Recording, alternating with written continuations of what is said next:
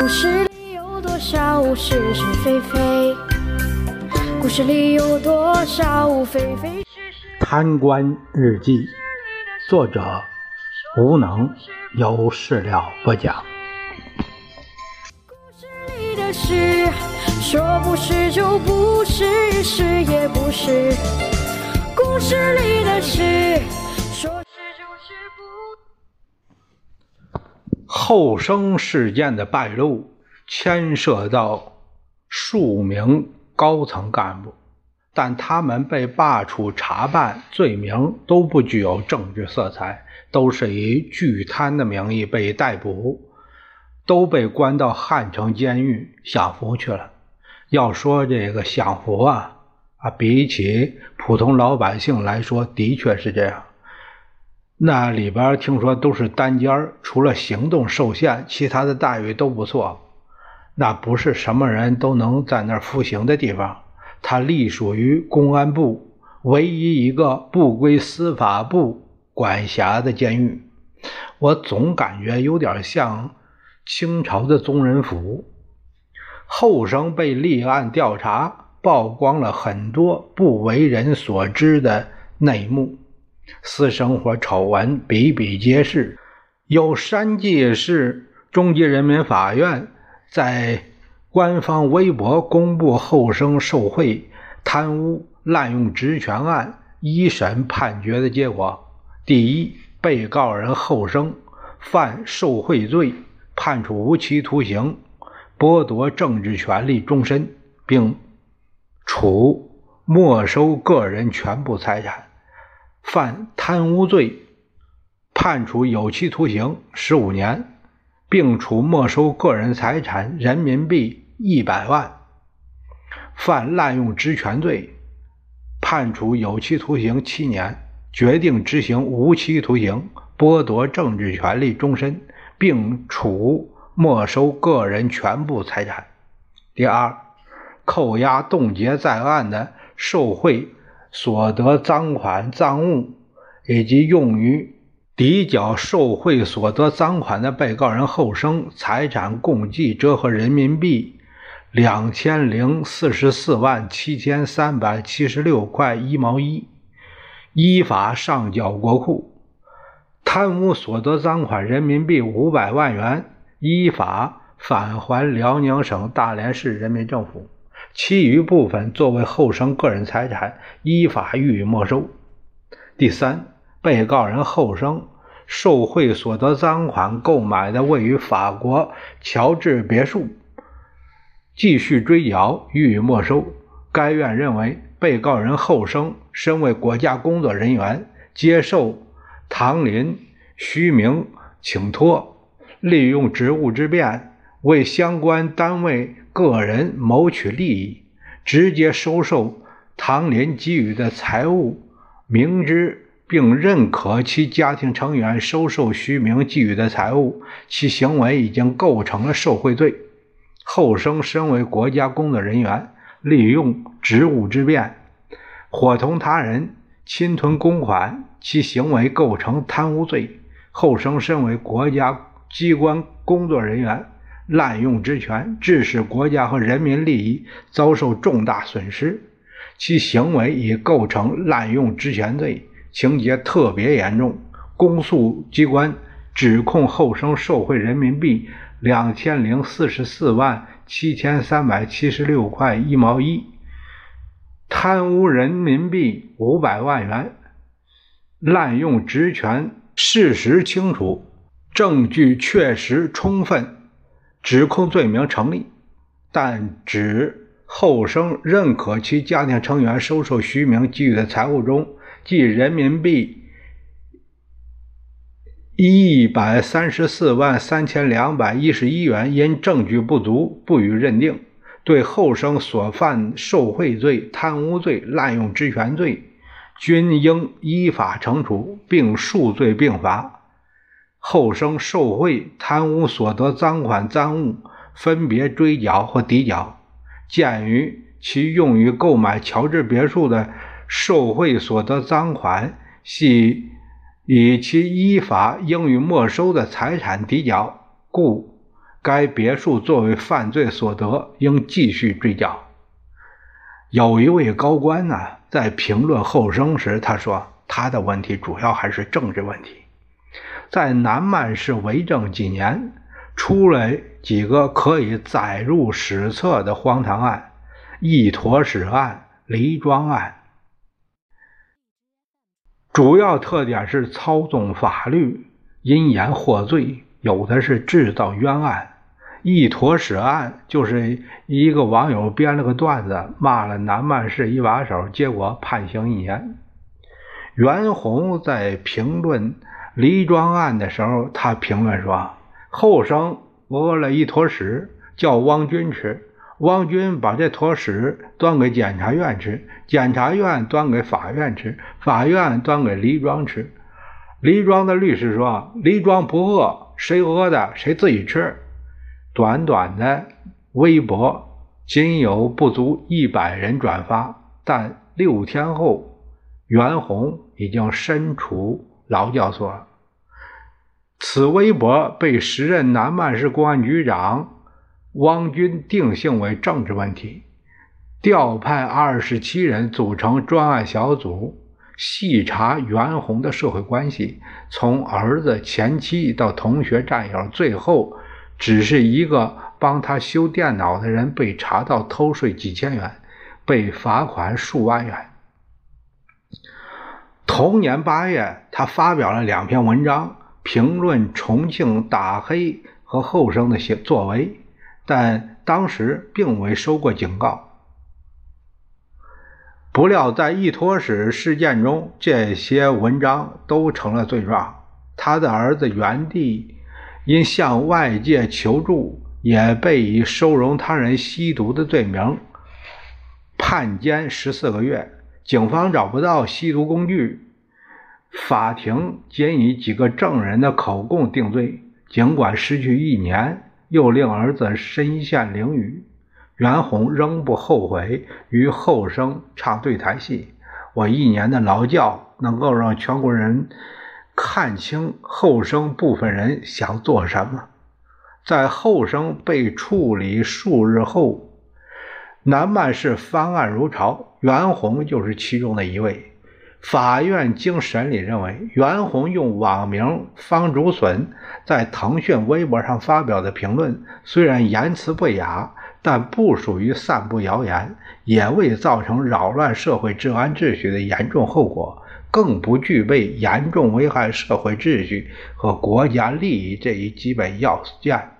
重庆市劳教委以袁弘虚构事实、扰乱社会治安秩序，作出劳动教养一年的决定，事实不清，证据不足。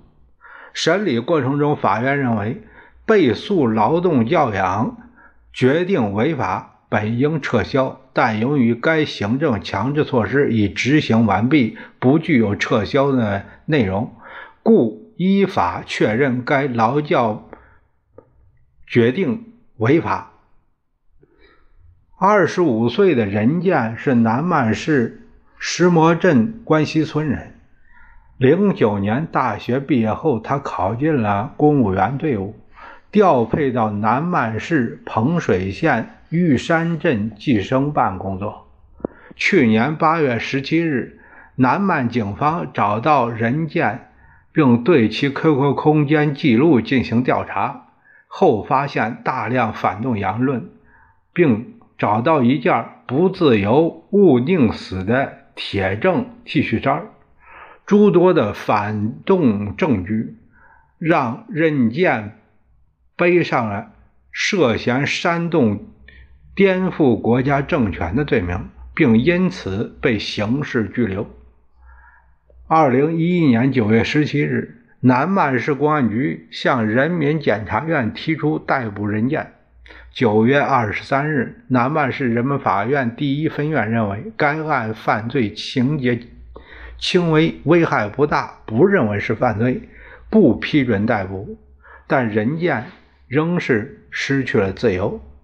检察院拒绝批捕的当天，任建收到劳教两年的决定书。在涪陵劳教戒毒所，任健认识了同样因言获罪的袁弘。重获自由后，袁弘就积极为任建的事情奔走。今年八月二十一日，任健诉南曼市劳教委在南曼市三中院正式立案，并于本月十日开庭审理。庭审过程中，法院以案情重大为由，并未当庭宣判。由于是第一个取得胜诉的劳教人员。不少同为被冤枉的劳教人员开始找到袁弘，希望能够从他那里为自己的申诉取经。袁弘说：“如今他俨然成了申诉的中转站，成为律师和劳教人员之间联系的桥梁。”对于这个角色，袁弘非常喜欢。他希望通过他们这些典型的劳教案例，促成。劳教制度的改变。杨操说：“如果申诉一次不行，他就申诉第二次，一定要用余生的时间赢回自己的清白。能够通过自身的不幸遭遇去推动劳教制度改变，也是被劳教人员杨操的心愿。同时，他也迫切希望被冤枉的自己能够早日。”推翻劳教决定，洗去他人生档案中唯一一个污点。两千零九年，杨操被重庆市劳教委认定为诈骗，处以劳教一年，主要是因为诈骗集团长期在他妻子所经营的快餐店吃喝，并付了账。对此，毫不知情的杨操被认定为加入了诈骗集团，同时他偶尔为妻子店里送油米，也被认定为为诈骗集团提供驾驶后勤服务。由于本身是生意人，杨操在被解除劳教决定后，一直低调继续做生意，但是曾是劳教人员的信息已经烙刻在他的户籍信息中。一个细节让他至今耿耿于怀。他今年驾车遭警方拦下例行检查的时候，警方通过警务通一刷他身份证，就用异样的眼光盯着他问：“你现在在做什么呢？”老本行做生意。在得到杨超的回答后，警察会提醒他说：“啊，做事要注意点。”还没等警察说完，杨超就急着说：“同志，我是被冤枉的。”即便如此，那种异样的眼光依然扫射在杨操身上。杨操说：“当时他非常窝火，气得心里直骂娘，但在警察面前又不好发作，因为这样，杨操已经委托律师在警界工作的朋友进行申诉，希望早点洗脱这个原本不该有的罪名。”杨操说：“如果申诉一次不行，就申诉第二次，一定要用余生的时间赢回自己的清白。”南曼市渝北区有个彭红，他是第一个找到袁弘希冀得到帮助的劳教观望者。因为一坨屎案的胜诉，让他看到了回归清白之身的希望。今年三十七岁的彭红，在两千零九年九月重庆打黑除恶行动打掉南曼前司法局局长文强时。在天涯论坛看到一张当时各大媒体都采用的一幅名为“保护伞”的图片，图片就是一把伞，伞的边缘挂着文强等黑恶分子，在文强等人的上面是汪军的图片。彭红所看到的这幅图片与其他保护伞唯一不同的是，文强头上还有一幅图片。没有五官，但明眼人通过那个头型一看就知道，南曼市的前公安局长汪军觉得这个有意思的彭红，就把这张图片复制粘贴过来，又以这把伞好怪呀为题，转发到天涯社区南曼板块。帖子发出去没多久，彭红电脑右下角就。弹出一个小框，内容大意是让他到南曼市公安局网监总队说清楚。突然弹出的小框吓到了彭红，但他没有去网监总队，并逐渐的淡忘了这个事儿。到了零九年九月中旬，南曼市网监总队和辖区派出所的民警登门要求彭红去派出所，并做了笔录。十月十四日，彭红被刑事拘留，五天后。被送到西山坪劳教所，开始两年的劳教生活。涉嫌的罪名是诽谤。由于在劳教所表现优秀，得以减刑三十三天。去年九月十日，彭红解除劳动教养。出来后，他一直观望，直到袁弘一坨屎案的胜诉，才让他找到方向。今年八月二十六日。彭红从南曼赶到涪陵，希望得到袁弘的帮助。在听完彭洪的情况介绍以后，袁弘替彭洪联系到了媒体记者，并将此事公诸于众。由于舆论的大量关注，彭红在今年九月十日拿到了南曼市劳教委下发的撤销劳动教养决定书。决定书认为。劳教委对彭红的原劳教决定不当，撤销对彭红的原劳动教养决定。类似的观望者还有因为一句跟帖就触犯寻衅滋事罪遭劳教的，有南曼酉阳谢苏明，今年他四十一岁。因为厌恶家乡的环境，远赴广州整整观望一年。他说：“袁弘案的胜诉和任建案的开庭，给了他找回清白的信心。”袁弘说：“目前还有一些希望能够走出被劳教阴影的观望者，与他或直接与蒲志强律师联系。”能够得到立案或警方内部纠错，在目前看来已经属于幸运了。更多的被冤枉劳教者想通过诉讼渠道解决问题，但横亘在他们面前的立案难，让这种冤屈继续。黄成就是这个群体中比较典型的一个。今年二十九岁的黄成是南曼市璧山县人。去年二月二十日至三月十七日期间，他在腾讯微博上发布了：“这个星期天下午两点半，我在南曼市解放碑麦当劳拿朵什么花？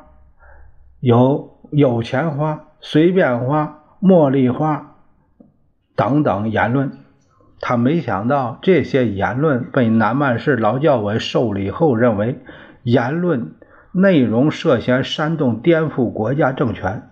南曼市劳教委根据国务院关于劳教问题的决定、国务院关于劳教的补充规定第三条、《劳动教养试行办法》第十条第二项有关规定，处以黄成两年劳动教养。黄成的姐姐黄海燕事后查询上述规定，发现《劳动教养试行办法》第十条第二项规定的内容是结伙杀人、抢劫、强奸、放火等犯罪团伙中，不够刑事处分的。黄海燕说：“即便黄成有罪，劳教委引用的罪名依据也不对呀，何况黄成没罪呢？”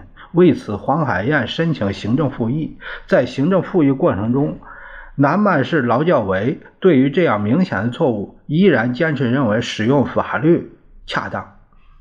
但在行政复议决定出结果的当天，南曼市劳教委作出更正通知，认为劳教决定书将第十条第一项写成了第二，误写成了第二项。这更激起了黄海燕坚持通过法律手段为弟弟洗清错误劳教决定的决心。去年五月十四日，黄海燕第一次向南曼市第一中级人民法院递交不服劳教决定的行政起诉状。但遭拒绝受理。法院未对此给予任何书面裁定和答复。此后，黄海燕又八次递交行政起诉状，结果依然法院不予受理此案。在法庭上，和南曼市劳教委有过直接交锋的律师司伟江说：“虽然目前南曼市劳教委处于纠错的漩涡之中，但他们对明显的劳教违法。”理词曲穷，依然拒绝承认错误，对明显适用法律错误的拒不认错这个态度，被南曼市劳教委延续到了法庭上。同时，从目前得到纠错的劳教案看，没有一起案子是南曼市劳教委主动纠错的，只有被劳教人员敢于跳出来喊冤。引起舆论关注和闹到了法庭上，南曼市劳教委才进行纠错。司伟江认为这特别可恶。他认为劳教委不愿公开承认错误，除了和南曼高层领导的执政理念有关外，也与劳教委的面子有关系。劳教委对最后的面子之争。在南曼市三中院法官与任建的一次谈话中体现的淋漓尽致。任建的代理律师在对其进行笔录时，听任建讲述：十月十八日下午，南曼市三中院行政法官找他谈话，法官告诉任建，这个案子算你赢了，南曼市劳教委也愿意撤销劳教决定，但是直接判劳教委输，劳教委面子过不去。对此，法官建议任建与劳教委谈条件。在与法官交谈后的次日，南满市劳教委工作人员找到任建商谈撤销劳教决定的问题。任建提出撤销劳教决定、恢复身份和工作，要求国家赔偿三个条件。但商谈中，南曼市劳教委工作人员认为任建还是应该劳教，这一点让任建无法接受。司伟江认为，通过目前的情况来看，南曼对错误劳教决定全面平反的可能性远远小于微调的可能性，因为这需要考验一个地方政府勇于自我纠错的魄力。但是，对谢苏明、黄成等明显劳教决定错误的被冤枉者，他们不会因为。南曼市劳教委的拒不认错和最后颜面停下洗清人生污点的脚步。南曼市劳教委还将继续陷在纠错漩涡之中，为过去买单。要说起来呀，更瞠目结舌的还是李庄案，这是一起蓄意捏造的迫害案。